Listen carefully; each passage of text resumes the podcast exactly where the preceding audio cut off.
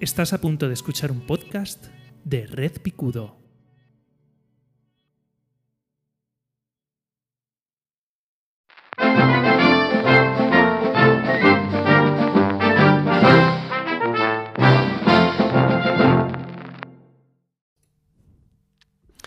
Cuando eh, Santiago Segura estrenó eh, Padre no hay más que uno, em, no recuerdo qué, comentario hice en Twitter y eh, Santiago Segura, que es una persona que de vez en cuando responde, a mí me ha respondido dos veces, eh, me, hizo el comentario de vamos hombre no te quejes si al final la has visto gratis en Amazon, ¿vale? No fue un comentario excesivamente eh, mordaz, ni muchísimo menos y tal, pero recuerdo, recuerdo que fue, mm, fue por ese estilo.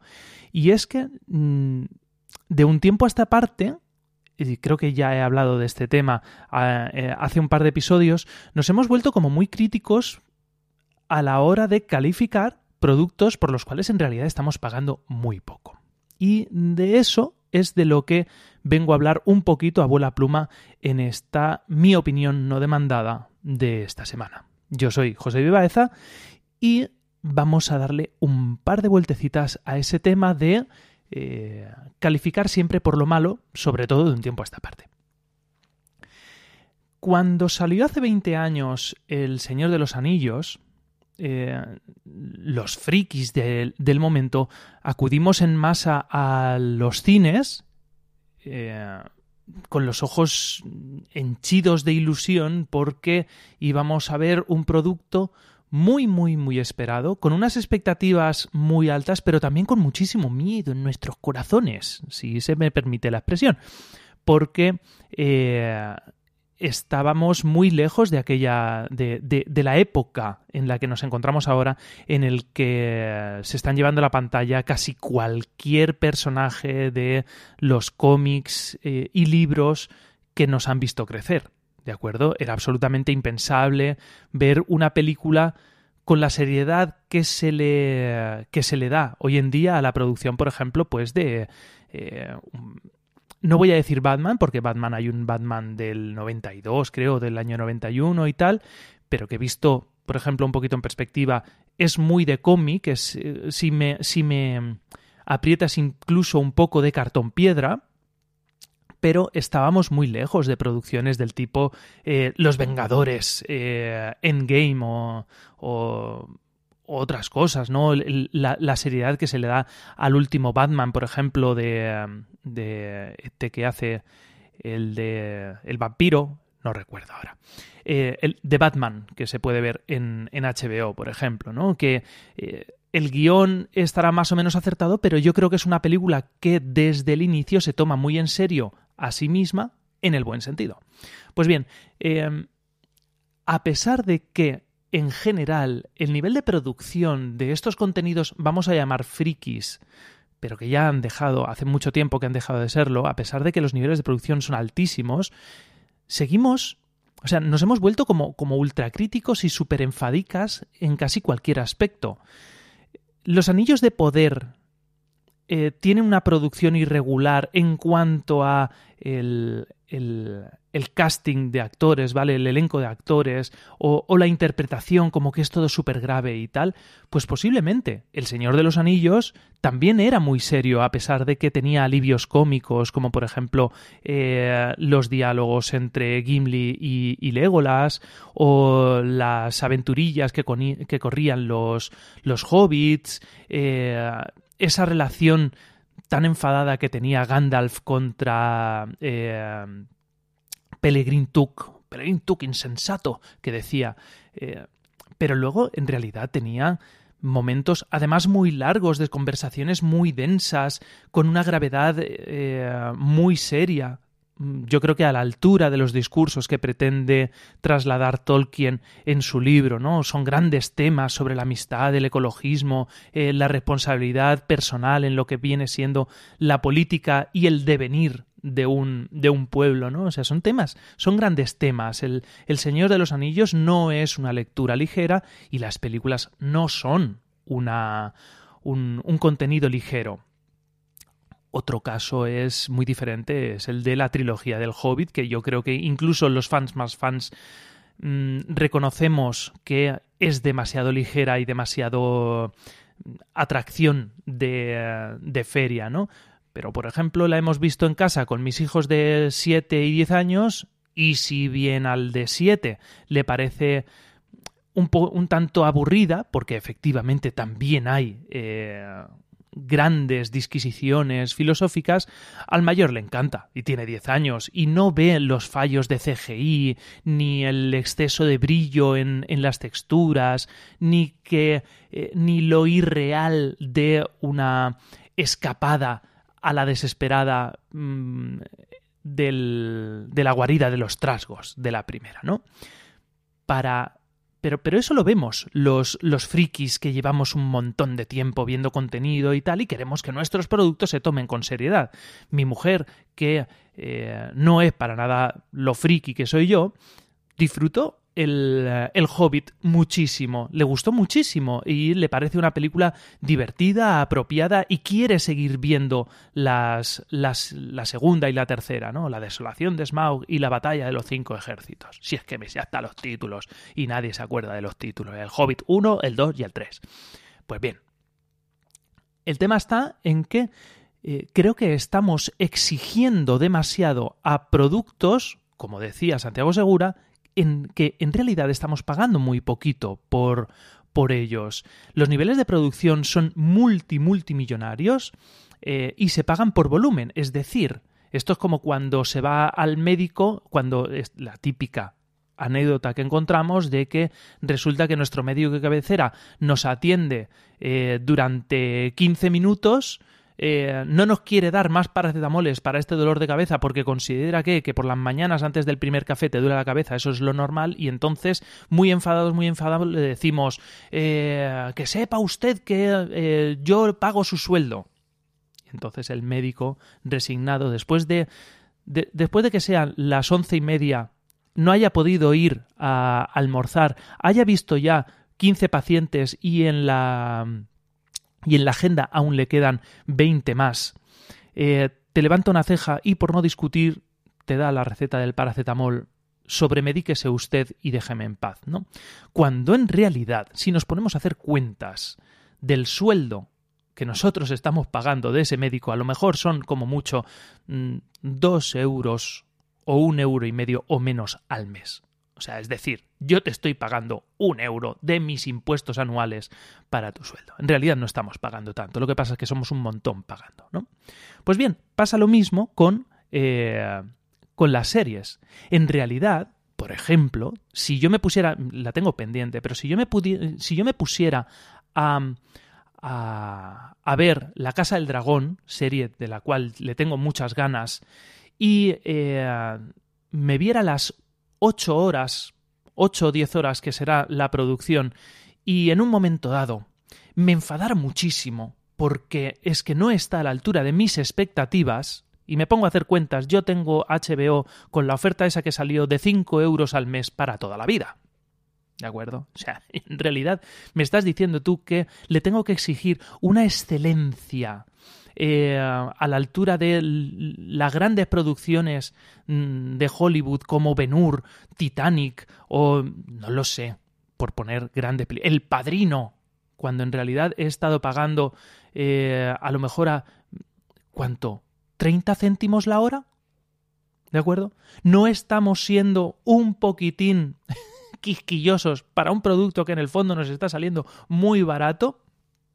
Eso sin contar que a lo mejor estamos compartiendo cuenta, ¿vale? Imagínate ponernos súper tontos con una producción de Netflix que estamos pagando eh, 15 euros al mes repartido entre 5 personas, ¿vale? Estamos pagando 3 euros al mes en un momento dado, ¿vale? 3 por 5, 15, sí. Eh, que eso tiene... Uh, visos de... ¿Se dice visos? Eh, visos de acabarse en breve. Pues a lo mejor sí, porque Dazón, por ejemplo, ya está detectando si mmm, hay dos pantallas a la vez en dos redes distintas. ¿De acuerdo? La, la, historia de compartir cuentas se nos va a acabar en pronto, en pronto, en breve. ¿De acuerdo? Pero bueno, ese no es el tema de mi opinión demandada de esta semana. que el tema está en que yo creo que estamos eh, vistiéndonos con la gabardina de los críticos esos críticos que hace 15 o 20 años tanto odiábamos de El País, El Fotogramas o Cartelera o lo que sea, ¿no? Que eh, nos volvíamos súper duros y decíamos, la fotografía de la última película de Villeneuve eh, es cargante porque abusa de las transparencias y los degradados y la música de Hans Zimmer es pesada y se siente eh, redundante y tal, que no sé qué, cuando a lo mejor eh, estamos viendo la película como si fuéramos, yo qué sé, o sea, que, que, hemos pirateado casi casi la película, ¿no? Entonces, cuidado en ese sentido porque a lo mejor nos estamos pasando de listos de nuevo, de nuevo, por un, por una por un intento de atraer eh, notoriedad. Que no es, ojo, mucho cuidado, no es el objetivo de nuestra crítica, pero como que nos hemos eh, creído que la única crítica buena es la crítica mala. ¿De acuerdo? O sea, la que saca los fallos. Y en realidad, cuando nosotros fuimos al cine, y esto no lo va a escuchar mi amigo Raúl, Raúl Morilla, tú no me estás escuchando esto, pero yo sé que mi gran vergüenza es que no vi El Señor de los Anillos la primera en el cine no sé por qué, qué estaba haciendo, pero se me pasó. A pesar de que tengo las películas en dos o tres versiones, en DVD extendida, en Blu-ray extendida y tal. Y yo soy un gran, gran, gran fan de las películas, pero yo sé, Raúl Morilla, que una de las cosas que me señalas cuando voy por la calle es: ¡Tú no viste! ¡Tú no viste! El, la comunidad del anillo en el cine. Es cierto. Esa es mi vergüenza y eso es algo que no podré eh, compensar jamás. Pero el tema está en que. Eh, estamos, eh, fuimos al cine o vimos en DVD, en esas películas con muchísima ilusión, con ganas de que nos gustara, con ganas de decir, esto es lo que yo estaba esperando. Y cuando a lo mejor estamos viendo ahora Los Anillos de Poder o eh, La Casa del Dragón o, lo que sea, eh, en ocasiones tenemos que volvernos un poquito ciegos, un poquito sordos a las críticas negativas. Esto pasa, por ejemplo, este, este, problema no lo tienen los fans de Doctor Who, por ejemplo. A mí me gusta mucho Doctor Who. Eh, llegué muy tarde a Doctor Who. Yo llegué tarde. Yo llegué a Doctor Who hace a lo mejor 8 o 10 años. Eh, y he ido viéndolas por temporadas. De repente veo eh, cinco o seis capítulos seguidos o un par de temporadas seguidas y luego me tiro dos años sin ver nada. Voy muy atrasado. Estoy por el Doctor Who del año 2011, creo, ¿vale? Creo que la, segunda temporada de... Eh, del de la pajarita, que es que no recuerdo. ¿Vale? Este que tiene la cabeza así como muy cuadrada, ¿vale? Eh, y lleva pajarita, ¿de acuerdo? Eh, Doctor Who desde el inicio es una serie muy cutre. BBC le daba muy poquito presupuesto, al principio eran como eh, obras, de teatro, grabadas en directo y poquito a poquito fue ganando en producción, pero hoy en día sigue siendo muy de cartón piedra con unos maquillajes imposibles y unas tramas muy forzadas. Pero esa es la magia del Doctor Who entrar a Doctor Who es muy difícil porque comparado con cualquier otra producción se siente de barrio absolutamente. Es casi una, una serie hecha por eh, una televisión local eh, cuyo especialista o es sí cuyo especialista en efectos especiales es alguien recién salido de eh, la academia de imagen y sonido o que ha aprendido a usar el Adobe Illustrator o el que se utilice para estos menesteres eh, porque es que en realidad es todo bastante cutre. Mm, sí que hay episodios que, que te emocionan y que el guion es muy bueno, hay interpretaciones espectaculares, pero en general, el 90% del tiempo es una serie muy cutre. Pero lo amamos porque nos dejamos llevar por la fantasía. Hacemos esa cosa que eh, se llama... Eh, ahora, ahora se me va a ir de la cabeza porque esto es algo que no tenía pensado. El... no, lo pondré, lo pondré, porque no sé cómo se llama. Eh, que es que desactivamos a propósito el, el buscar los fallos, ¿vale? eh, supresión de incredulidad, creo que se llama, eh, creo que es la supresión de incredulidad, ¿vale? Nos forzamos a creernos lo que estamos viendo, queremos entrar, como cuando, por ejemplo, eh, eres padre, madre, primo, tío, sobrino y vas a ver una obra de teatro escolar, ¿vale? La típica función infantil. Sabes perfectamente que todos están bailando fatal. Sabes perfectamente que se están equivocando. Estás viendo continuamente los fallos y aún así lo grabamos con nuestro móvil y tenemos una sonrisa de oreja a oreja porque lo que nos hace ilusión es ver a nuestro primo, sobrino, hijo, hija, lo que sea, haciendo una cosa que es bonita y ya está es, la supresión de incredulidad, que no me salía antes. Em, queremos que nos guste y precisamente por eso nos dejamos ilusionar. Eh, cuando montamos, cuando vamos a la feria, sabemos que huele a palomitas rancias y a mantequilla pasada y, eh, está todo sucio y es feo, pero eh, queremos pasárnoslo bien. ¿Vale? El domingo la tarde, los coches de choque, porque es cutre todos lo sabemos, ¿vale? Sabemos que cuando, cuando nos comemos la típica hamburguesa de feria, sabemos que es una mierda de cena, pero nos lo estamos pasando bien. Eh, sabemos que eh, la cerveza es barata, pero nos lo estamos pasando bien. Y queremos que nos guste, porque el, el momento es más importante que el producto. ¿De acuerdo? Ese es el tema. Cuando yo escucho a alguno de mis amigos en un podcast, lo escucho a él a lo mejor sé que se está equivocando, pero no voy a los comentarios a decirle, está usted muy equivocado. ¿De acuerdo? Que, por otro lado, eh, en un podcast como es este, por ejemplo, si en algún momento me equivoco y no era supresión de incredulidad, me lo pones en comentarios y yo te lo voy a agradecer, porque al final esto lo hacemos solo por las risas, ¿de acuerdo?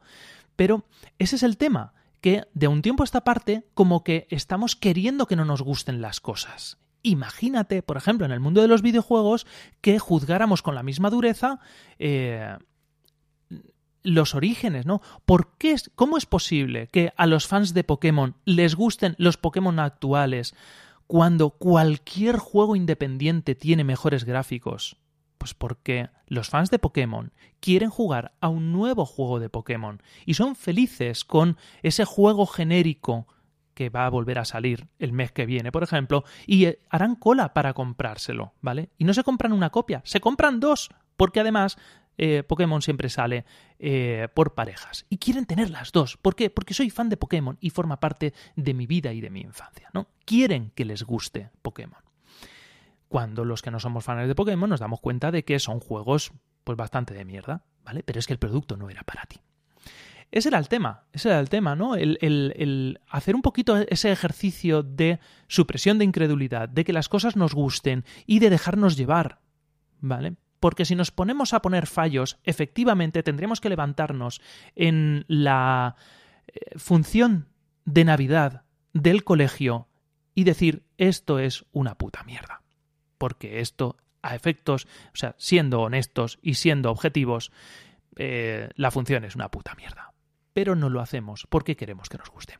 Y poquito más. Lo dicho, yo soy José Vivaeza, esto ha sido mi opinión no demandada y hoy es lunes, nos vamos a poner en marcha. Vale, un abrazo y nos escuchamos en el próximo episodio.